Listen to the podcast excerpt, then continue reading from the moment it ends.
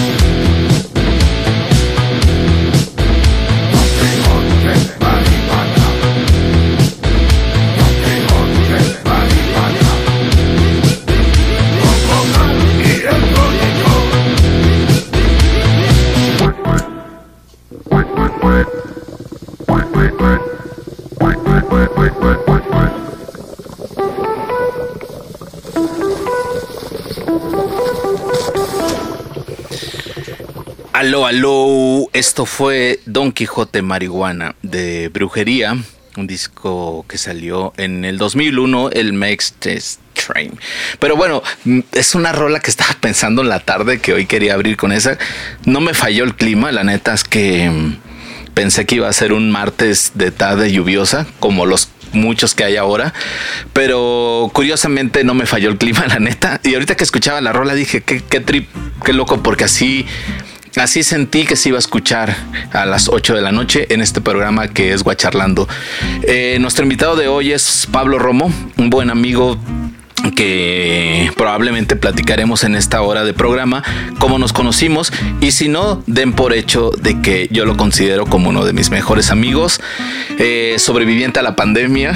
Ya nos contarás también que estuviste ahí un poco enfermo. Órale. y qué chingón que, qué chingón que lo estés platicando, güey, que, que estemos ahora sentados y que tengas esta anécdota. Hace rato escuchaba yo a alguien eh, que decía que, se había enfermado y que se había asustado mucho, ¿no? Con el COVID. La neta es que yo tuve la suerte de no haberme enfermado. No tengo como esa experiencia que pueda contar, que no le pueda contar a mis nietos, pero, pero tú sí, Pablo, ya nos estarás contando de eso. Bienvenido a la cabina de Guacharlando. ¿Cómo estás, Pablo? Bien, muy bien, muchas gracias. ¿Cómo me escucho? ¿Bien? Te escuchas muy bien. Creo que me estoy mormando. Te escuchas como te ves. Ah, no, entonces me veo muy bien, escucho muy bien. Oye, Pablo, ¿y cómo estuvo tu día hoy? Yo decía un poco que desde la mañana que salí, que anduve muy activo haciendo cosas. Eh, fui a arreglar cosas de señor. Cada vez que entro a Telcel, güey, cada vez que entro a ver mi celular, digo, no puede ser que no lo pueda arreglar yo mismo en mi casa, güey. Creo que mis sobrinos o, alguien de menos edad ya lo hubiera hasta desarmado mi celular, pero yo siempre voy a Telcel y digo, ¿por qué me está saliendo esto? Soy como ese señor que baila hace de pedo porque, porque no aparece lo que pagó un día antes, ¿no? Pero bueno, desde, ese, desde, esa, desde esa mañana que fui a arreglar esto, me acordé de la rola de Don Quijote Marihuana y, pensé que es una buena rola, güey, para abrir el programa de hoy. Te pregunto, ¿cómo estuvo tu martes, tu mañana de martes? Pues mira, estuvo ah, con acción.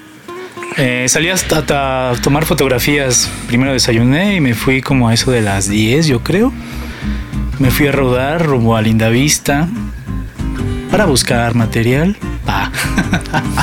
sí, básicamente salí a rodar y a tomar fotografías. A, crear contenido, ahora le dicen, ¿no? Pues sí, ahora se le llamaría crear contenido. Fíjate que crear contenido se ha vuelto algo muy sencillo, ¿no? Pero bueno, eso está interesante también. Sí, yo creo, mira, me voy a adelantar, no me estás preguntando, pero creo que va, va, mucho de la mano con lo que tú puedas hacer, ¿no? Como que tu contenido yo creo habla mucho de ti. Yo no dudo que, que hoy justo te fuiste a rodar a un lugar donde donde dabas por hecho de que había como buen material de lo que tú posteas en tus redes, ¿no?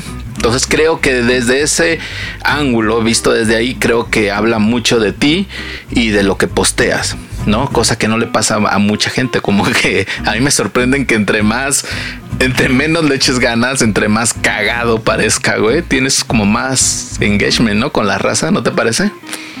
Pues puede ser, ¿eh? No sé, como... Hay, hay muchas posibilidades, ¿no? De lo que se puede lograr. hay muchas, hay muchas cosas. No, sí estoy, estoy de acuerdo estoy de acuerdo. Yo de repente no quiero pensar nada y, veo contenido que digo, esto probablemente se me olvide mañana o probablemente me cague de risa ahorita. Claro. Y hay contenido que digo, güey, voy a ver qué está haciendo, pues no sé, justo proyectos como Street, eh, como Pictoline, ¿no? Que estuvo Iván Mallorquín el martes pasado aquí y veo como en qué andan, güey. Entonces eso está chido. De repente, si a eso todavía lo cobijas en que lo está haciendo un camarada tuyo, dices, qué chido, güey, ¿no? Como... Claro como valorar un chingo más allá de la amistad, tu, tu profesión y que saber que tienes amigos como muy chingones, ¿no? Ah, bueno, pues sí, conozco, tengo amigos, conozco mucha gente que, como lo dices, es muy activa, ¿no? Y que el placer por, la, por lo que hacen en su vida cotidiana, que al mismo tiempo podría llamársele trabajo, lo llevan quizá a las posibilidades donde ellos desean, pero lo logran, ¿no? No se quedan en deseos. Es gente que finalmente es creadora de algo, ¿no? Y siempre está evolucionando. Y bueno, creo que siempre estamos cambiando también al mismo tiempo, como pensando en la gente que nos conocemos como en un círculo, que hay muchos círculos, ¿no? Sociales también, pero eh, es muy interesante y, cada vez que, lo digo porque ya próximamente voy a cumplir 45 años, es como una de esas reflexiones que me ha dejado la vida, ¿no? por etapas hemos cambiado mucho, eh, hemos sido berrinchudos, caprichosos, pero no, no por, por, la maldad, sino simplemente cómo vamos a ir, cómo hemos entendido la vida en cada etapa de nuestra vida y en qué manera actuamos en cada una de esas etapas, ¿no? Está chido reconocerse, ¿cierto? Como sí, no, y además a esta edad es real. Bueno, no sé si sea real lo que olvidemos el término real. No sé si sea general que, que todos a, a la edad media, lo que le llamamos los 40 eh, pensemos esto como un, como un inventario de nuestra vida, ¿no? Y, y, en quién nos hemos convertido y hacia dónde vamos. Y es muy interesante, la verdad. Sí, lo más maníaco es que yo creo que, que te late unos 15 años para acá, 15, 12 años, hay de todo lo que estás contando hay registro, güey. Sí, en verdad. sí, nos tocó la era digital, por eso hay un registro, claro. Yo, yo a veces ahora me sorprendo que de repente no puedes mentir, güey. Como que dices, era una reunión.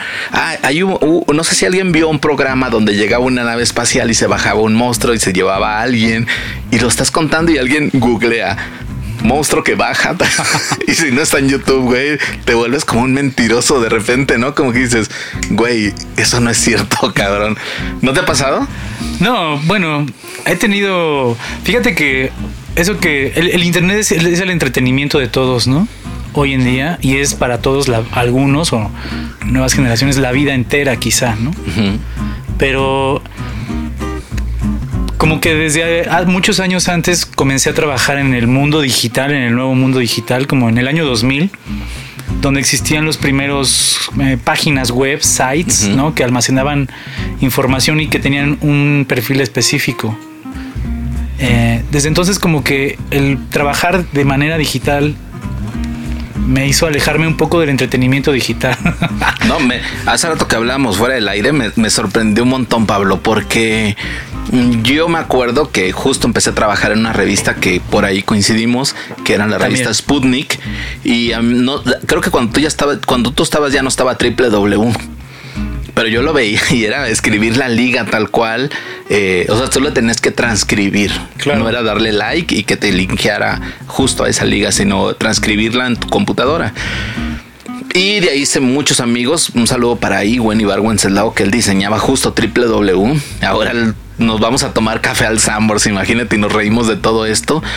Pero también haber sido como pioneros o haber estado ahí donde, donde nació toda esta parte de la era digital en México, por lo menos.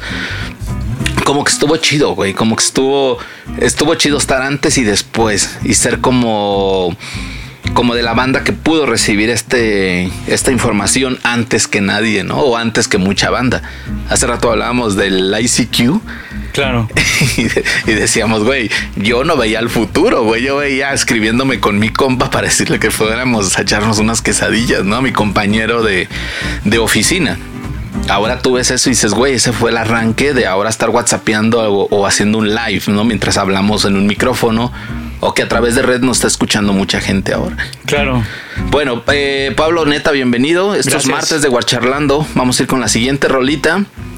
Y volvemos para hablar más de Internet y de Street, que es el proyecto de Pablo Romo que está en la cabina de Guacharlando a través de la Bestia Radio.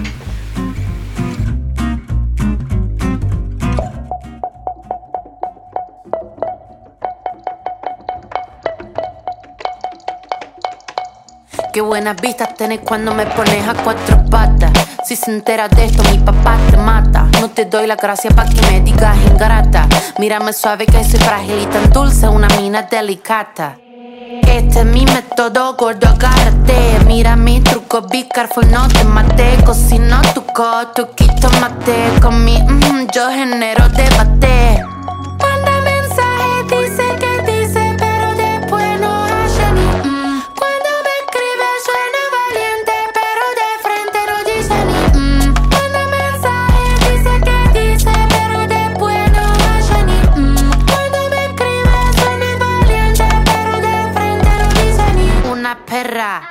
Sorprendente.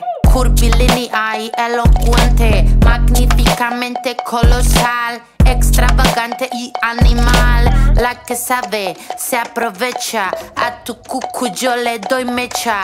Que te guste es normal. Me buscaste lo vi en tu historial. No puedo evitar ser maravillosa. Dame la golosina que estoy golosa. Soy un desayuno continental. Tienen que escucharme con delantal. Nene, tu novia se puso pegajosa. Ven me de frente, arreglamos la cosa. Hago un delivery de comunal. Ladro que ladro, no tengo bozal. Manda mensaje, dice,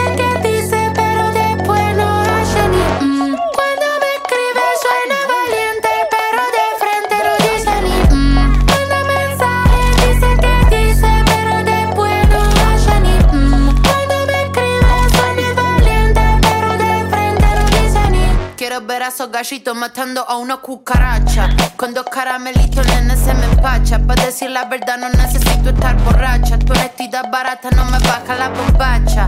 Esta muchacha es clara y concisa. Tengo de tu pizza relatiza. Le saqué la visera al visa. Vendo mi alma por una pizza. I'm a, I'm a, nasty girl, fantastic. Este culo natural o no plastic. Lo que toco lo hago bombastic. Todo eso gila a mí me la mastic. I'm a nasty girl,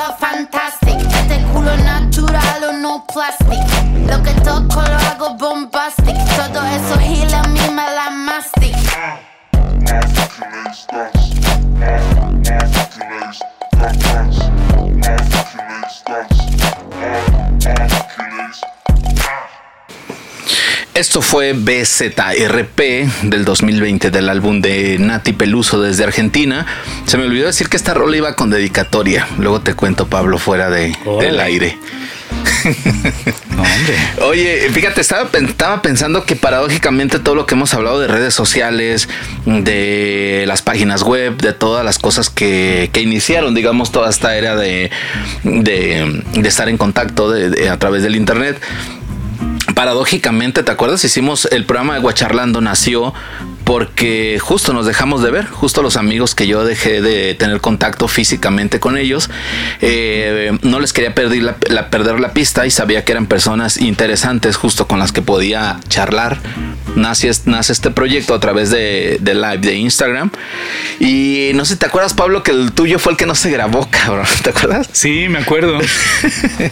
Fue de loco, porque ¿qué habremos mencionado, güey? A ver, a ver si nos bloquean ahorita, pero hablamos, dijimos la palabra graffiti, policía, ilegal. ¿Qué más? Ah, ¿tú crees que fue censura?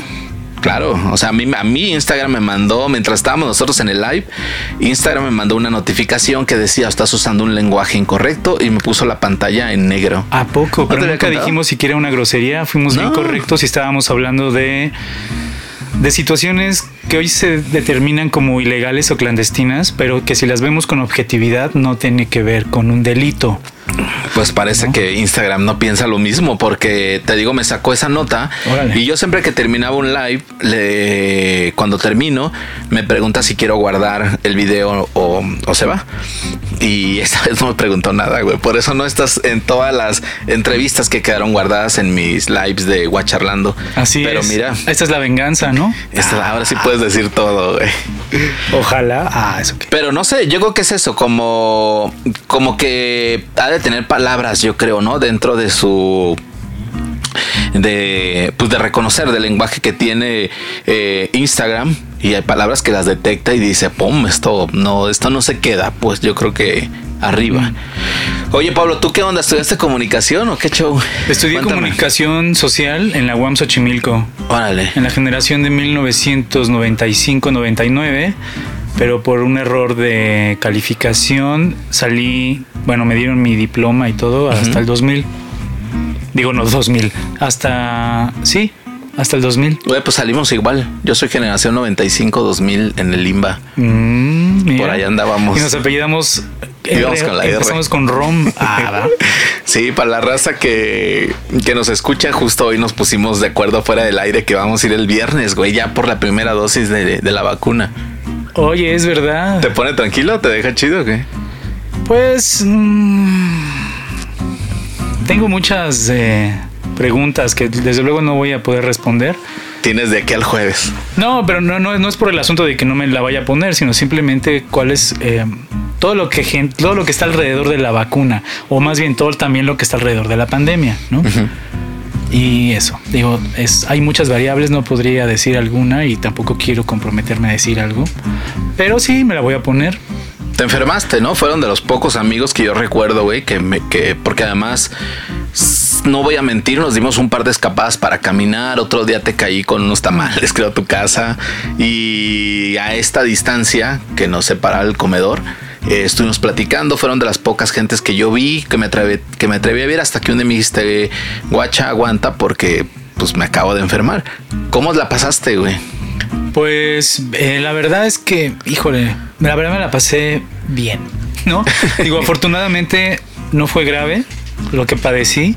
Primero perdí el olfato, luego el gusto.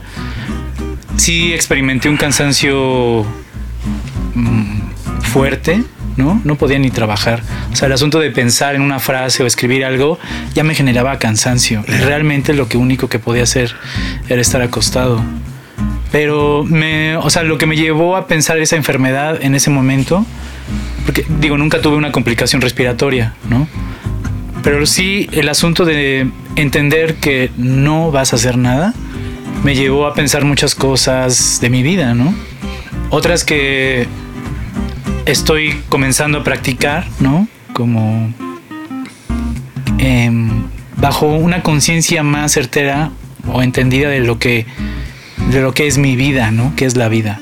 O sea, desde luego en ningún momento estuve a punto de perder la vida con el COVID, pero pero sí me permitió el no hacer nada, digamos físicamente pensando en que debemos hacer algo todo el tiempo. Sí. Eh, dije, ay, pues es el momento de hacerlo durante 14 días, ¿no? Valoran chingo las cosas uno cuando está como en cierta situación vulnerable, cuando estás en cama, no sé, a mí me da gripa, güey. Y, y, en ese justo en ese momento que estoy echado, quiero hacer todo, güey. O sea, todo lo que, lo que quizá no había hecho, güey. Digo, puta, ahorita debí haber hecho esto. O puta, me quiero subir al estudio, a trabajar, al estudio, al taller a trabajar y hacer esto cuando no puedo, pues. Pero es como, yo creo que es un síntoma de no dejarse caer. Yo pienso, yo los traduzco, yo lo traduzco a eso, como como que el hecho de que estás en cama, de que estés débil, de que estés enfermo, pues es, es, como de al mismo tiempo como luchar contra toda esa pues enfermedad y demostrar que, que así jodido puedes pues seguir haciendo cosas, ¿no? Claro. Ya te sientes bien, estás chido, ¿no? Sí, lo que de hecho, bueno, me gustó una de las partes positivas es que cambié toda mi alimentación. Órale. Digo, afortunadamente la doctora que tengo es muy buena. y me trató con una aspirina y una pastilla simplemente para evitar contagios, ¿no? Por aquello de que se te bajen las, las defensas y no comí carbohidratos. Bueno, esa era la solución a todo lo que uno en la edad adulta piensa, porque estoy subiendo de peso. sí, sí. Ajá, no, y la verdad, pues desde luego estoy más delgado, me siento más ágil, aunque también el virus lo que hace naturalmente creo es te hace adelgazar. Entonces, bueno, la verdad me siento muy bien pues ambas partes que te he hecho reflexionar está curado, ¿no? Como toda la parte eh, física, como toda la parte alimenticia que te ha hecho pensar y decir, güey, en ese momento dices, güey, quiero comer mejor, güey, ¿no? Claro. Necesito estar fuerte, güey, para pues si se viene otro putazo de este tipo. Entonces yo creo que de esa manera, y si de la otra parte también que es como muy emotiva o de la parte eh, pensante, digamos, que te ha hecho reflexionar en bastantes cosas como el estar vivo, güey, que, que hay gente que quieres y que está cerca, que no, y que no la quieres dejar ahora pues yo también lo veo como la parte positiva, güey. Yo hace poco hablaba con un camarada y le decía, güey, a mí el justo la pandemia, no el COVID, no yo no me enfermé, pero creo que el encierro, la cuarentena me hizo ver también como un chingo de cosas, valorar, güey, ¿no?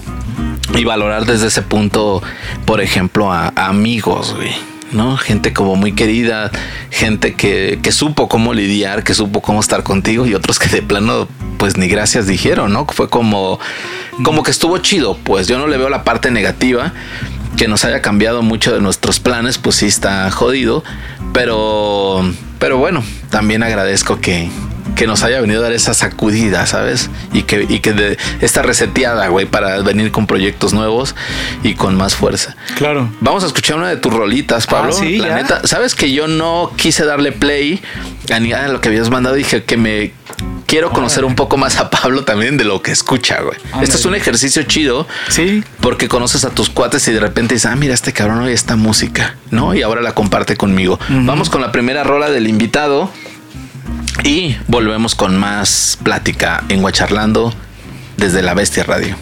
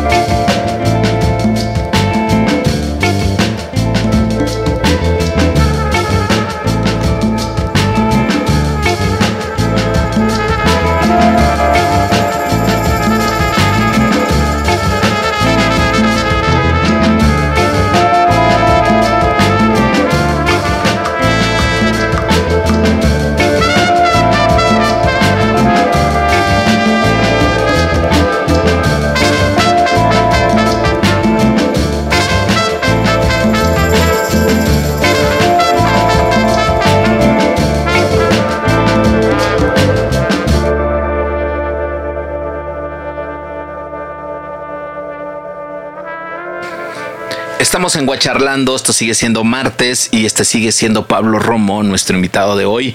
¿Qué escuchamos, Pablo?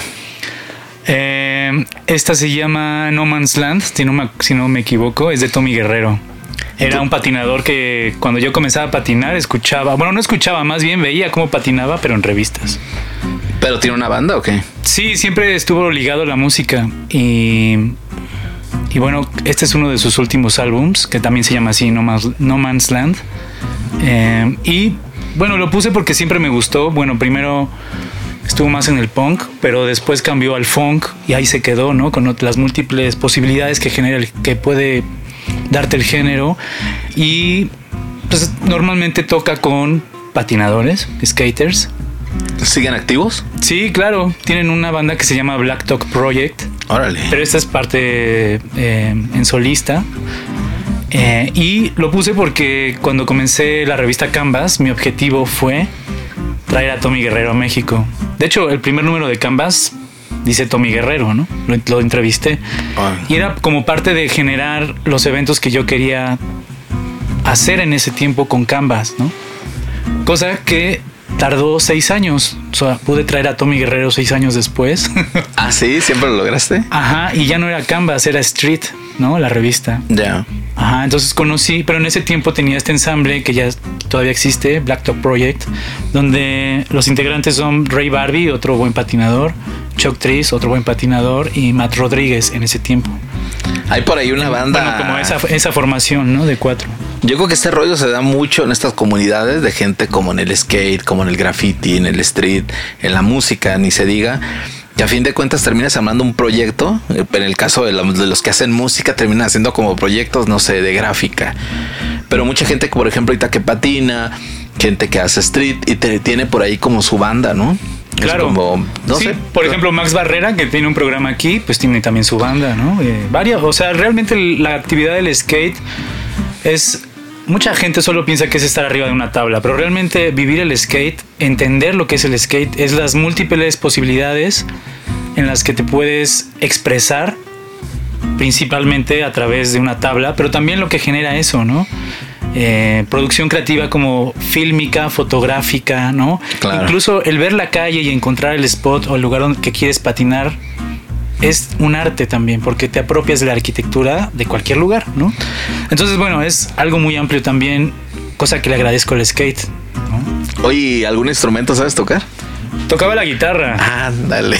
Digo, tocaba porque ya pasaron años. Sin embargo, hace poco me compré un ampli pequeño. Eso te iba a preguntar Para si empezar tenías. a llamear, pero mi guitarra está en muy mal estado, entonces no he tenido el tiempo, o como dicen, las ganas, Ajá. pero sí lo voy a hacer en algún momento. Voy a regresar a tocar. No sé de qué manera, pero cuando tocaba lo disfrutaba más bien. Es disfrutar la guitarra y estar ahí llameando, ¿no? Por ahí. Yo es de las cosas que respeto, que respeto un chingo, güey, pero además creo que es algo que no podría lograr, güey. O sea, creo, Mm. mira que me estoy, me estoy derrotando yo mismo antes de, de cualquier intento. Pero sabes que sí se me da mucho como los oficios, güey. O sea, sí, la electricidad, la carpintería, la soldadura, como que me gusta además. Eh, no sé por Órale, qué. sí. No sé por qué, pero se me da un chingo como esa parte, güey. Pero la música yo creo que no la lograría, güey. O sea, siento, siento que la estuviera cagando todo el tiempo o, no podía dominarlo. Pues no, no lo he intentado, eh, tampoco. Pues el asunto, digo, yo puedo hablar de la guitarra y quizá de cualquier otro instrumento. Digo, lo que más he explorado es la guitarra y la flauta cuando estaba en la primaria. Soy bien feo eso. La flauta Yamaha. la flauta Yamaha, sí. Ajá. Pero la guitarra, me imagino que es igual que cualquier otro instrumento. Yo elegí la guitarra porque por la música que escuchaba, ¿no? En ese tiempo el punk o el metal, y entonces es un instrumento básico para esos géneros. Dije, claro, yo quiero tocar ese riff, quiero tocar toda esta rola. Y por eso llegué a la guitarra. A- además de que conocía por el skate otros amigos que les gustaba tocar la guitarra. Entonces realmente nunca pudimos tener una banda porque éramos como tres guitarras, dos guitarras, Güey, yo- yo- cuatro guitarras. O, bueno, lo pudimos haber hecho, pero bajo la idea del punk y el metal, pues no. Que claro, se puede hacer, no lo hicimos. Eso te iba a decir. Pienso que la música, güey, es desde las cosas que no tiene edad, güey. O sea, que creo que nunca hay una edad para poderlo realizar. O sea, puede estar todavía te faltan pa- años, Pablo, ¿no? De que te salgan más canas y que digas, güey, ahora sí ya no quiero hacer, ya no quiero pararme de este reposet. Y puedes justo aprender a tocar guitarra. O sea, aprendo, pienso que la Claro. música tiene como esa parte, ¿no? Que obviamente, como todas las cosas que uno hace, eh, cuando lo practica y lo practica y lo practica, se vuelve, te vuelves un chingón, pues te vuelves como eh, como un especialista en, en- en- lo que hagas, ya sea en la impresión, en la música, lo que sea. Obviamente el tiempo creo que se te va a cortar un poco, pero, pero sigo pensando eso, que la música no tiene como edad para aprenderla. Pienso que sería como un oficio y que además, güey, podría ser súper relajante para, para una edad más arriba, ¿no? Yo considero que la música, si la vas a hacer o interpretar, lo que sea, es sentirla. No es. Desde luego existen clases y hay metodología y se ha investigado cómo se producen los sonidos. Pero la guitarra o cualquier instrumento lo debes tocar solo porque te hace vibrar por dentro. Sin importar realmente, desde luego con la práctica llegas a mejorar. Pero básicamente un instrumento musical para mí es ese ente con el cual yo voy a compartir y liberar lo que traigo dentro, porque la música es sentirla, ¿no? Yo, por ejemplo, tocaba punk por mis compas, ¿no? Y me gusta mucho el punk. Sin embargo, cuando yo tocaba la guitarra, lo que no quería tocar era punk. Yo quería tocar lo que me vibraba más en el momento de buscar cómo tocar las cuerdas. Y eso me llevó realmente como a, a, crear algo que podría ser funk, ¿no? Quizá también por eso me gusta mucho Tommy Guerrero, porque cuando escucho la guitarra de Tommy, o más bien el bajo de Tommy, o bueno, me, me hace sentir algo, me vibra. Entonces la música básicamente es eso. Qué lástima que no te gusta la música norteña, güey. Si no haríamos, me gusta. Si no haríamos un grupo norteño y en chingo. Me gusta toda la música en realidad. O sea, la verdad escucho de todo. Ajá. No, no estoy casado con ningún género. Claro, cuando uno va creciendo dice, claro, me identifico con esto porque es lo que hay. Bueno, pues soy generación nirvana, ¿no? Yo, yo ahora me veo, güey, y digo, bigote, chapito, güerillo, panzón voy a hacer un grupo norteño. Puede ser, ¿no? O metal. Toda, la inversión también que te traes como una pinta de hardcoreero, ¿eh? Así como vienes vestido. Puede ser. Hoy era un día de lluvia, entonces vengo preparado para, la, para la lluvia y el frío y el fresco. Eh, vamos a seguir con la siguiente rola, Pablo, que traes eh, eh, dentro de, del repertorio. Y después volvemos para hablar un poco de la parte de graph, que es como tal cual como te especializas o últimamente es como la parte que en la que estás más metido, ¿no? Claro. Vamos en la segunda rola de nuestro invitado. Esto sigue siendo martes de Guacharlando y volvemos.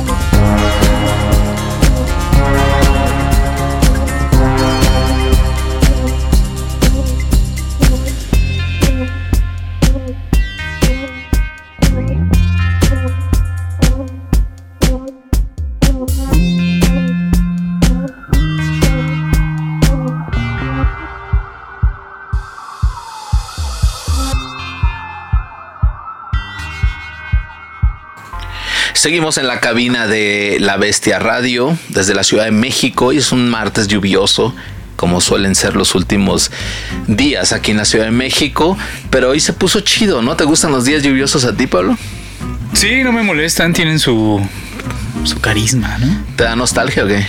No, no, no, me gusta cada clima, o sea, cada clima tiene su cosa, ¿no? A veces me da frío, pero está padre porque así te puedes poner otra ropa. Ah. Yo digo que la lluvia, que la lluvia, los días lluviosos sí te tienden a dar como para abajo, ¿no? Como de nostalgia, depresión. Mm. que uno más que uno lo simula y se compra un pan, se hace un café y se queda en su casa viendo la tele. Bueno, sí está rico meterse en la cama, ¿no? Y si tienes chava o estás casado, pues estar ahí acurrucados, ¿no? un saludo para la colonia Roma. O en familia, todos así metidos en la cama viendo una peli, ¿no? Pero no, a mí los climas, eh, ¿cómo se llama? Nublados, me gusta, siempre me ha gustado. Me gustaba en alguna etapa de mi vida mucho la nostalgia, ¿no? Y, y como que la filosofía, me gustaba leer en días donde estaban nublados o llovía porque no podía salir. O sea, sí podía, pero no me quería mojar, entonces aprovechaba para ponerme a leer. Pero me gustan. Ahora ya no pienso eso, ¿no? Ya es como como que me adapto al clima, no lo puedo dominar. Ah, no, y además yo, no, además yo creo que tiene que ver con la actividad que uno tenga. Nosotros tenemos como la dicha de estar en casa, trabajar desde nuestra computadora, el celular, diseñar eh, pues justo desde el comedor de casa después de hace muchos años antes de la pandemia y tenemos como esa como es justo como esa dicha de, de, disfrutar como estos días. No creo que piense lo mismo un repartidor de Rapid. No desde luego. Claro. que, tiene que andar dice puta viene el agua güey qué pereza Pablo eh, ¿qué escuchamos? creo que ha sido muy acertado con las rolas que nos trajiste. ¿ah sí? sí bien. Güey yo había presumido que que Don Quijote marihuana era para un día lluvioso y creo que las estás matando muy chido. Qué bien, qué bueno que, tuvo éxito. Ah, no, es que realmente siempre me ha gustado la música electrónica, ¿no? Mm, y puse Pional porque desde que los pude ver en vivo, sin saber que estaban ahí, llegué en un evento. Finalmente los pude ver, los pude ver en vivo y me pareció, lo pude ver en vivo más bien y me pareció algo que realmente me gustó. Bajo esta idea de que la música se siente, ¿no?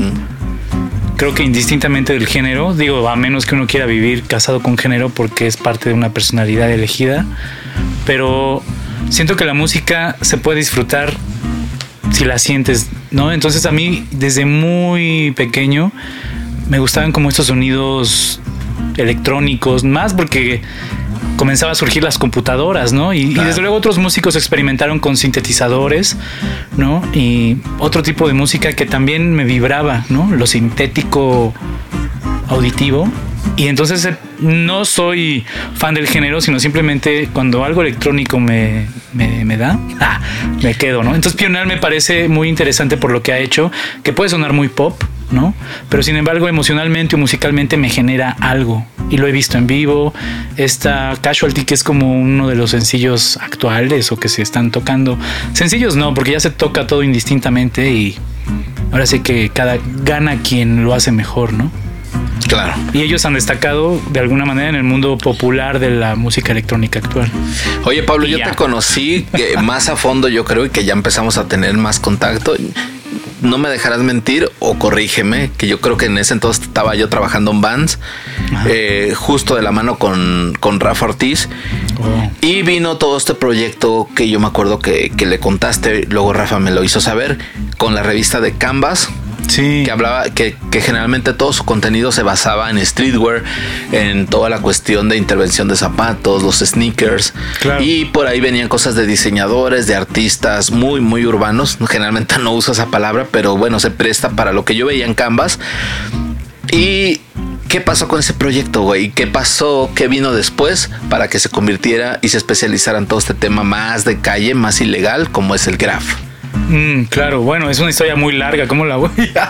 Pues ¿Cuánto tiempo tenemos? un par de minutos, güey. Pero te podemos poner el, el, nuevo, botón de WhatsApp para que, para que lo digas muy rápido. Bueno, pues mm, es muy siempre me ha gustado el calzado desde muy desde muy corta edad, desde que tuve mis primeros zapatos, siempre ah, hace algo que nunca entendí, pero me fascinaba tener un calzado. Eso evolucionó con los años a ver los tenis y entender que los tenis se podían haber de diferentes diseños y colores, ¿no? Y marcas. ¿Pero por qué? Porque vivía cerca de un tianguis, tianguis de San Felipe. Y mucha fayuca llegaba ahí, entonces veía desde muy corta edad tenis, tenis, ¿no? Cuando era la época, en los ochentas, cuando la gente usaba zapatos, ¿me explico? Pero Los, los morros de, que eran vecinos o que vivían de una manera aledaña, traían tenis de colores, ¿no? Y unas ediciones que yo decía, ¿por qué en Martí o, en las tiendas deportivas o en las zapaterías? Sí, nunca he visto esto, ¿no? Ajá, exacto. Y bueno, de ahí empezó y se me quedó. Cuando pude hacer mi primer medio, porque de alguna manera tenía ese ímpetu de decir, quiero crear algo con lo que sé o con lo que disfruto, ¿no? Y, y pensé en el calzado, ¿no? Un medio de que te ayudara a caminar y a conocer tu ciudad a través de lo que caminabas, Pero eh, buscando cómo poder hacerlo, lo que pensé fue, bueno, encontré más bien que no podía hacerlo así, entonces dije, bueno, volvamos a los tenis.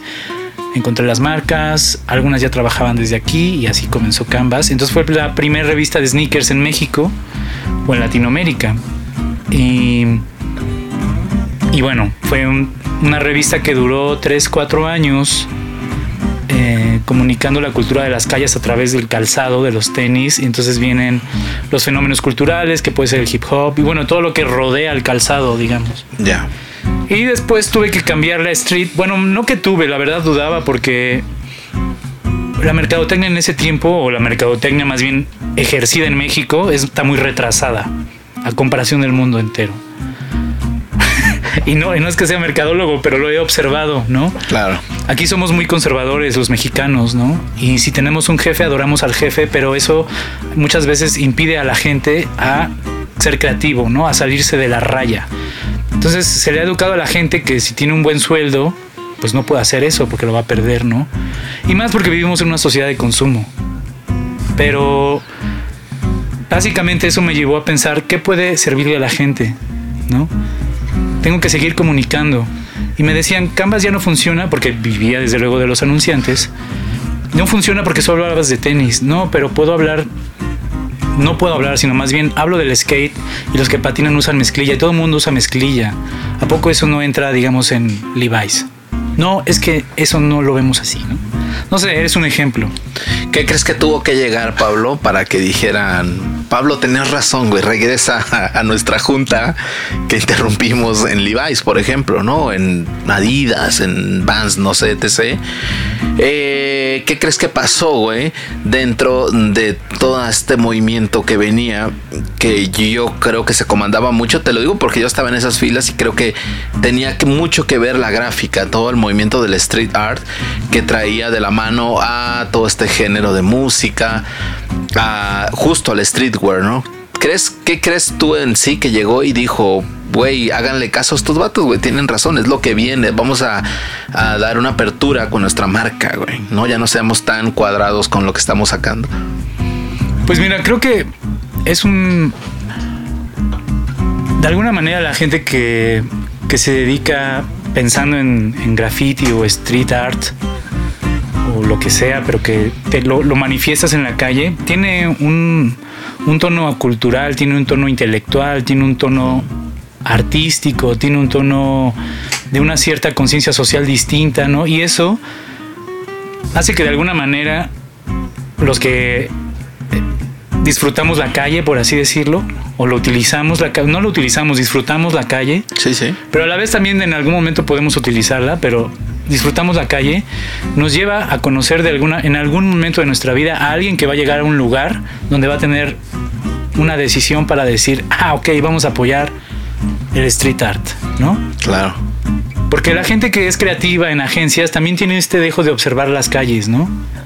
A lo mejor nunca lo han hecho, pero el asunto de conocerlos por, por esta cosa que compartimos, que puede ser la cultura, la disrupción, eh, el, no sé, la clandestinidad, ¿no? Lo prohibido, porque de ahí viene también el arte y la expresión, pues nos hace conocernos, ¿no? Y creo que si no fuera por esa conexión, ellos en algún momento paulatinamente, año con año, no, no tendrían más inclusión ¿no? En las calles. Bueno, hoy en día eh, pues hay conflictos, ¿no? De derechos porque utilizaron la gráfica de alguien que siempre lo hizo para hacer una colaboración con marcas, ¿no?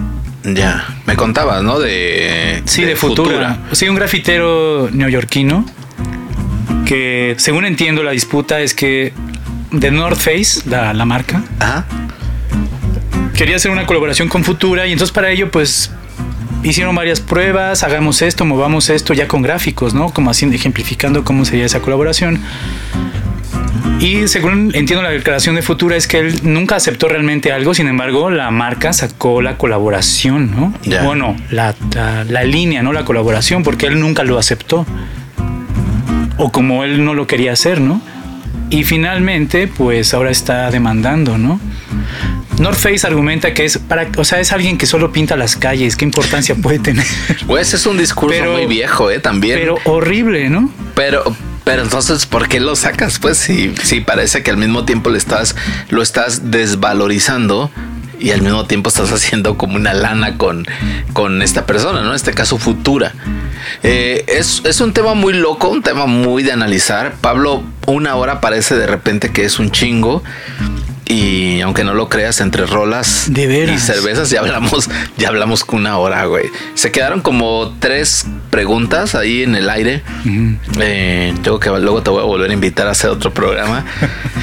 Porque justo es un tema muy interesante del que te decía por ahí estoy formado en algunas filas y que, y que también me gustaría escuchar esta opinión tuya, cómo de repente eh, algunos movimientos abrieron otras puertas que por mucho tiempo estuvieron cerradas, ya sea con marcas o por ejemplo como el street art, como el graffiti permitió que entrara como esta cultura urbana a barrios como la Roma, como la Condesa, a pesar de que son como muy...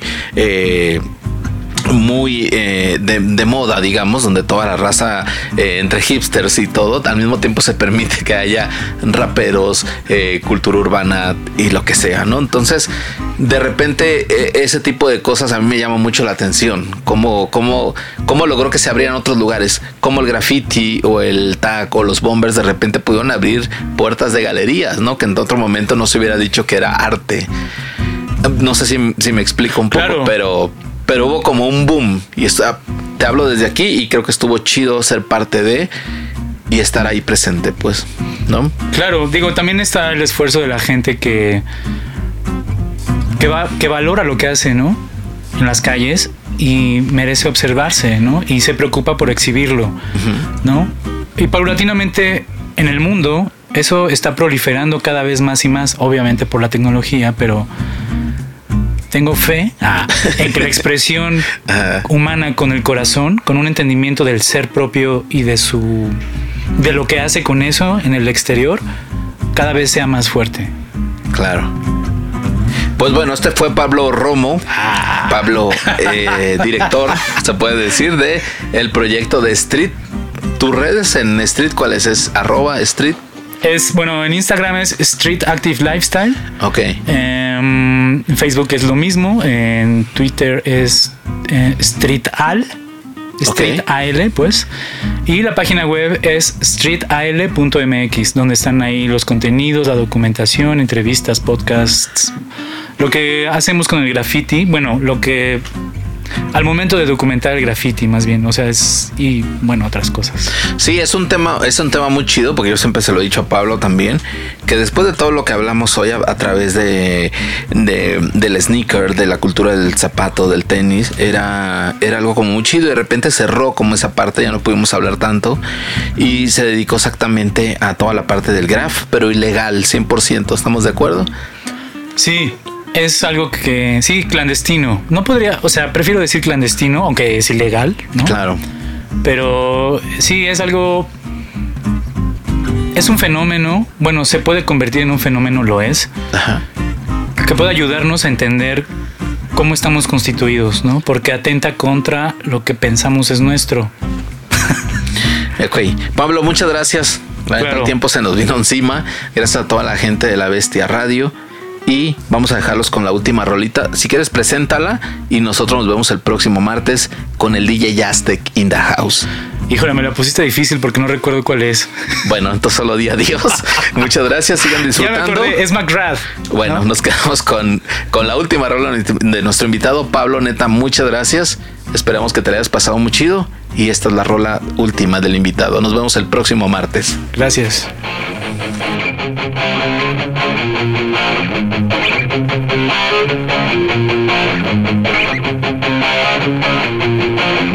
you.